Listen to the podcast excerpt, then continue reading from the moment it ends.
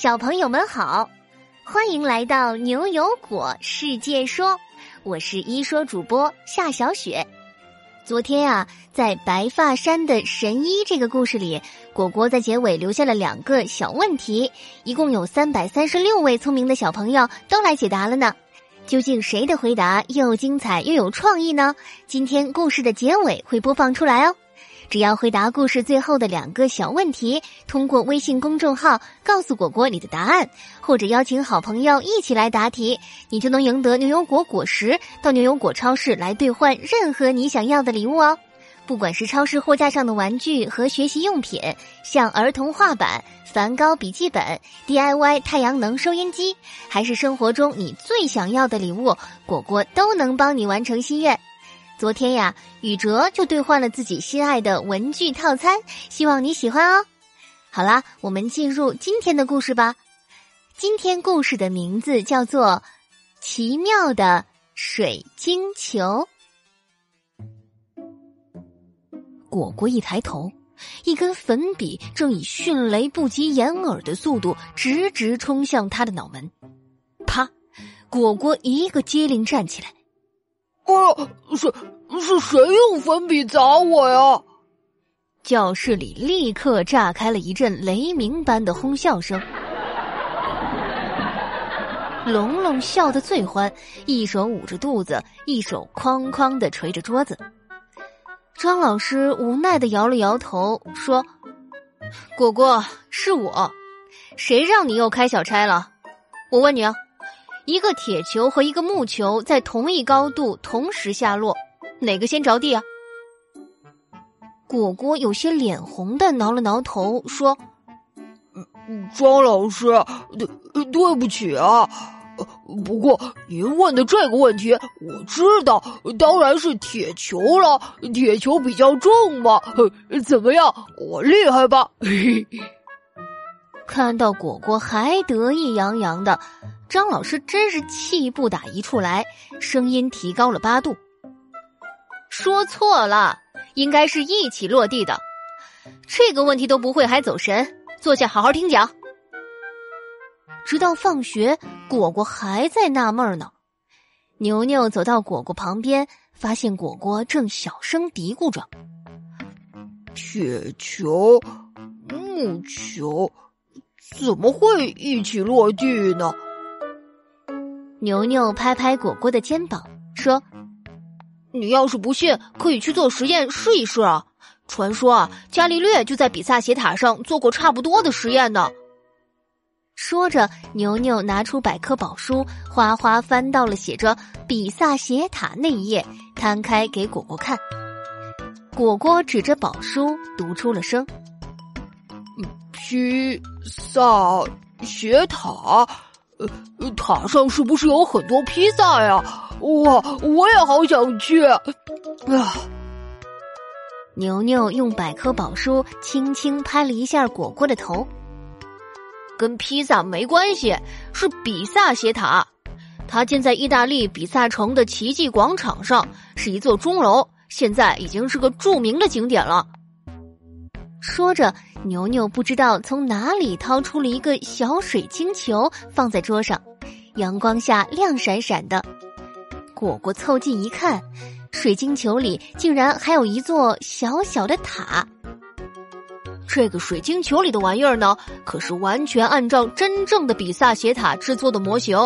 你要是想做实验，这可是个好地方。牛牛拉起果果的手，贴在水晶球上。只见水晶球发出了一道奇异的光，把两个小朋友吸了进去。牛牛和果果揉揉眼睛，眼前出现了一幢巨大的圆柱形建筑，每一层都整齐的排列着许多柱子，外墙上点缀着漂亮的花纹。果果努力的仰起头打量着比萨斜塔，脖子都酸了。哇！好高啊！这塔得有二十层楼高吧？不过牛牛哥，你这水晶球是不是有问题啊？这塔怎么看着有点歪呀？不对吧？大楼不都是直的吗？牛牛扑哧一下笑了。斜塔，斜塔，当然是斜的喽。差不多一百年前呢，当这座塔刚开始建造的时候，还是笔直的。不过因为土壤比较软，建到第三层的时候，它就开始倾斜了。直到现在，比萨斜塔都在慢慢的变样子，每年都还会下沉一到两毫米呢。果果听了这话，再看看这座歪歪的塔，心里打起了鼓。啊，牛牛牛哥，我们还是别上去了吧。要是它突然塌了怎么办呢？我的小命要紧呢。牛牛却宽慰果果：“ 别担心。”距离开始建造这座塔已经八百多年了，它都没有倒。而且这里有规定，八岁以下的小朋友是不能上去的，八岁以上也需要有大人带着上去。所以就让万能披风带我们飞到空中参观好了。果果松了口气，启动了万能披风。好吧，好吧，万能披风，快快启程飞！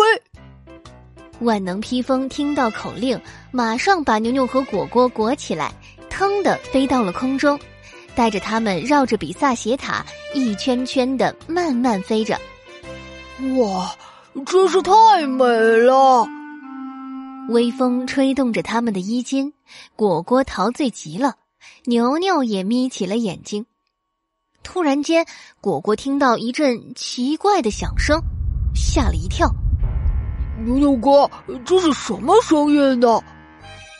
话音刚落，眼前的比萨斜塔居然震动了起来。牛牛立刻反应过来，不好，好像是地震。万能披风立刻带着两人飞到了离斜塔远远的地方。果果心想：完了，这么漂亮的塔就要被毁了。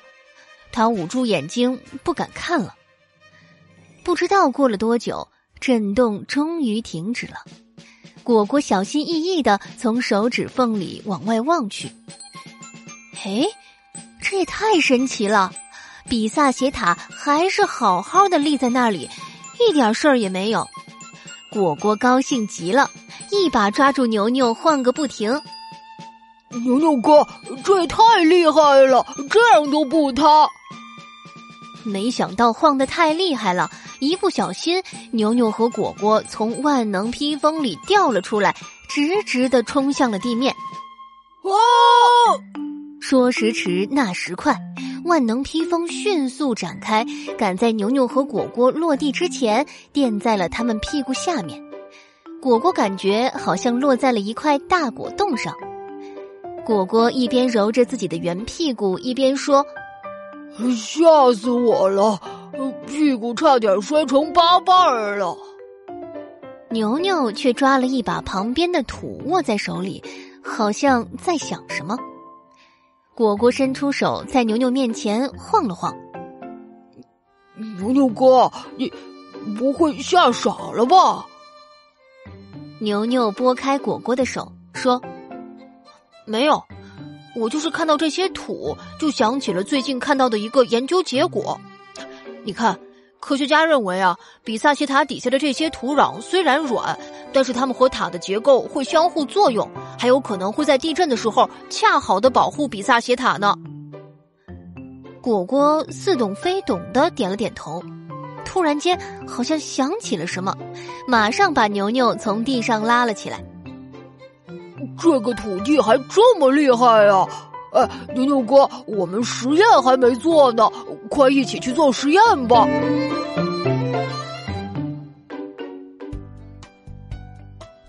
好啦，奇妙的水晶球这个故事就到这里。现在呀，果果要请教小朋友们两个小问题哦。小朋友们，今天我和牛牛哥在哪儿参观了比萨斜塔的模型呢？听完故事后，你收获了哪些关于比萨斜塔的知识的？小朋友们可以和爸爸妈妈一起讨论呢。你的答案可以用语音或者文字，在明天上午十点前通过公众号发给我们。只要你够认真、够有创意，就会入选下期的牛油果。我来说，额外获得二十个果实。对了，昨天果果留下的小问题。你平时会自觉的控制玩耍时间吗？你有什么管理自己的好方法呢？这个问题啊，佳莹、游游、润晴、马田、亮亮、轩怡等三百三十六位小朋友都给出了自己的答案。我们最后来听听泽鑫、逸轩、天性、雨诺、舒曼和侯浩言是怎么说的吧。我不自觉。但是我想一个办法，是我让妈妈订了一个闹铃，闹铃响了，我要停止看电脑，去刷牙洗脸。会自觉的控制好自己玩耍的时间。我知道有一种方法，就是给自己定一个时间表。我平时很少看手机，有时候就拿出手机听一下刘如果世界说，还有就是学校的阅读打卡和一些别的事情。我的方法是很少玩手机，减少手机的时间，而且我可以估算时间。我会仔细管理玩手机的时间，我的办法就是。